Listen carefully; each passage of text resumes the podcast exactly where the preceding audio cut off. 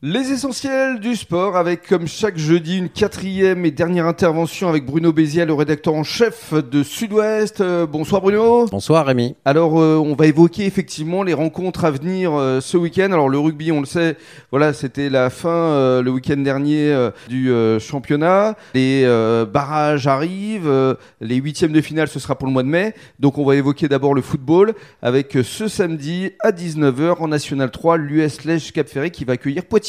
Voilà, Poitiers qui est sixième, euh, donc un peu au-dessus de Lège. Hein. Alors, il reste 5 matchs dans cette saison. Euh, Lège est pas franchement en danger, mais mathématiquement, ils peuvent encore descendre. Donc, il faut faire attention à ne pas enchaîner les défaites. Il vaut mieux gagner des points. Et ça serait bien, effectivement, pour cette réception à domicile de Poitiers, qu'ils euh, qu'ils arrivent à un résultat, euh, au moins un match nul en tout cas, effectivement, pour se, se maintenir à un niveau où ils se mettront à l'abri. Très bien. Et puis, pour ce qui est du FCBA en régional 1, le FCBA toujours à la deuxième place ils vont accueillir euh, la Bred qui sont 9 Donc a priori, euh, une victoire serait euh, une bonne chose. Une bonne chose, elle est même presque indispensable dans l'optique effectivement de l'objectif de mm. monter. Il faut terminer premier, on le rappelle, de cette poule pour monter. Ils en sont loin pour l'instant. Mm.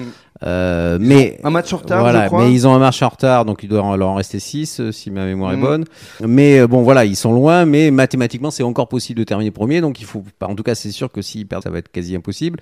Donc on peut, ils peuvent espérer gagner parce qu'en général, dans ces équipes de milieu de tableau, ils ils l'emportent puisque c'est quand même une très belle équipe du le FCBA. Mm. donc allez les encourager, c'est un match à domicile ce samedi à 19h à Arcachon. On passe maintenant au handball avec les filles de Mios. Les filles de Mios, avant dernier match de la saison, avant la, la grande rencontre contre face à Pessac euh, qui jouera la saison. Euh, là, elles vont jouer à Montcoutan. Voilà, Montcoutan, mm. équipe à leur portée. Les filles de Mios, euh, effectivement, on s'attend à une victoire. avant le grand match qui devrait être le 13 mai, je crois. Mm. Et puis pour terminer, Arcachon atteste l'équipe qui est leader, elle se déplace à Espalion et là encore un match important en vue euh, d'une montée euh, éventuelle. Oui, absolument. Vue d'une montée éventuelle, ils sont, c'est encore possible. C'est possible même. Euh, et oui, il reste quatre journées. Hein. Voilà, il, voilà, il en reste effectivement quatre journées et c'est, ça serait vraiment une, formidable saison. Voilà, c'est ça. On en a parlé avec Loïc mm. Cambérou, avec les deux coprésidents la semaine dernière.